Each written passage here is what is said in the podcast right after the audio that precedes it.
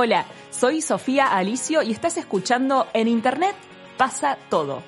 Hoy tengo un entrevistado muy especial para este podcast, un amigo que vino desde Estados Unidos y que desde el 2004 no para de crecer. En Argentina fue un boom en el 2007 y luego de unos años nos dio trabajo a varios freelancers. Casi casi me animo a decir que gracias a él se inventó el concepto del community management y tantos otros roles que parten de la comunicación digital. A pesar de que muchos dicen que ya quedó en el tiempo, las estadísticas nos muestran que sigue siendo el rey de las interacciones en línea y se está reinventando todo el tiempo. Cuando parece que una plataforma gana popularidad y lo está por superar, él le manda una solicitud de amistad. Su mano derecha es uno de los programadores más conocidos del mundo y de los empresarios más poderosos. Por supuesto, estoy hablando de Mark Elliott Zuckerberg estás por escuchar una entrevista en exclusiva. Confieso que tenía mucha curiosidad en saber cómo iba a ser su voz. Me estaba preguntando antes de, llegar al estudio si iba a ser tan amigable como se muestra. Y la verdad es que me asustó mucho ver todo lo que sabe sobre mí. Lo cierto es que desde el 2007 sabe cuáles son los amigos con los que interactué, cuáles fueron mis primeros trabajos, los tuyos seguramente que estás escuchando también y muchas otras cosas más. Sin preámbulos, con nosotros, Facebook. Contame, Facebook, ¿cómo te gusta presentarte ante la gente?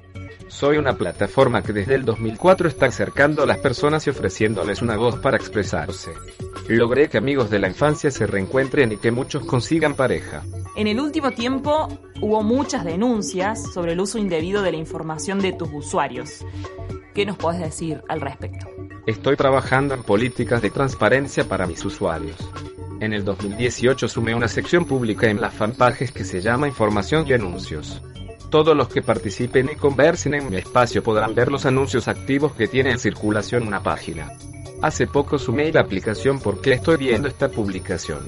Las personas pueden cliquear las publicaciones y anuncios en la lista de noticias, obtener contexto sobre por qué aparecen allí y tener la posibilidad de personalizar aún más lo que ven. Transparencia y personalización son dos ejes claves de mi presencia en Internet. ¿Qué opinas del crecimiento de Instagram? Algo de lo que todos están hablando. Los números hablan. Actualmente tengo 2.271 millones, mientras que Instagram, mil millones. ¡Wow! Mil millones. Es demasiado, ¿no? ¿Y qué le dirías a los usuarios que dicen que Facebook murió? Que tuve un crecimiento del 5% entre el 2018 y el 2019. Espérame un momento, estoy enviando y recibiendo mensajes por Messenger para las 1.300 millones de personas que envían información a diario. ¿Sabías que en más de 20 países soy la habla de mensajería más popular? Cuando comenté que iba a hacer este podcast, muchos me pidieron que le preguntara a Facebook sobre Libra seguramente habrán escuchado sobre la nueva criptomoneda, que ahora cuenta con el apoyo de 27 compañías, entre ellas Visa, Spotify, eBay, PayPal, Mercado Pago y bueno, otras más que si, si, les sigo contando se me va el podcast.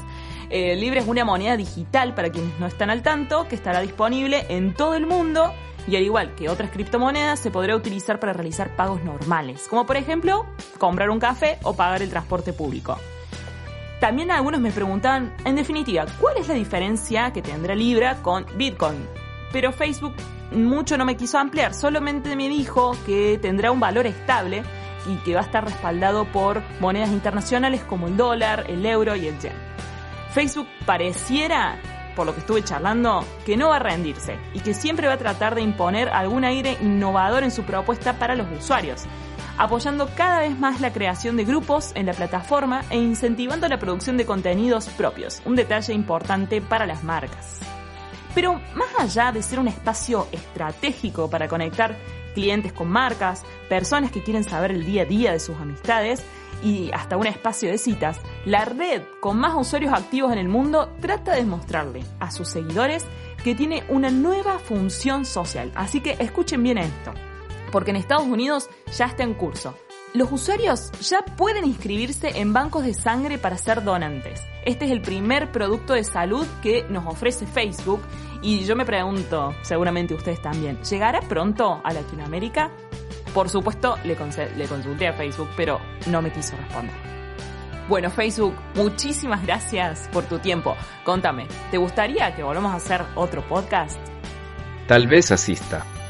Nos vemos en el próximo podcast por Zoom, Radio and Podcast.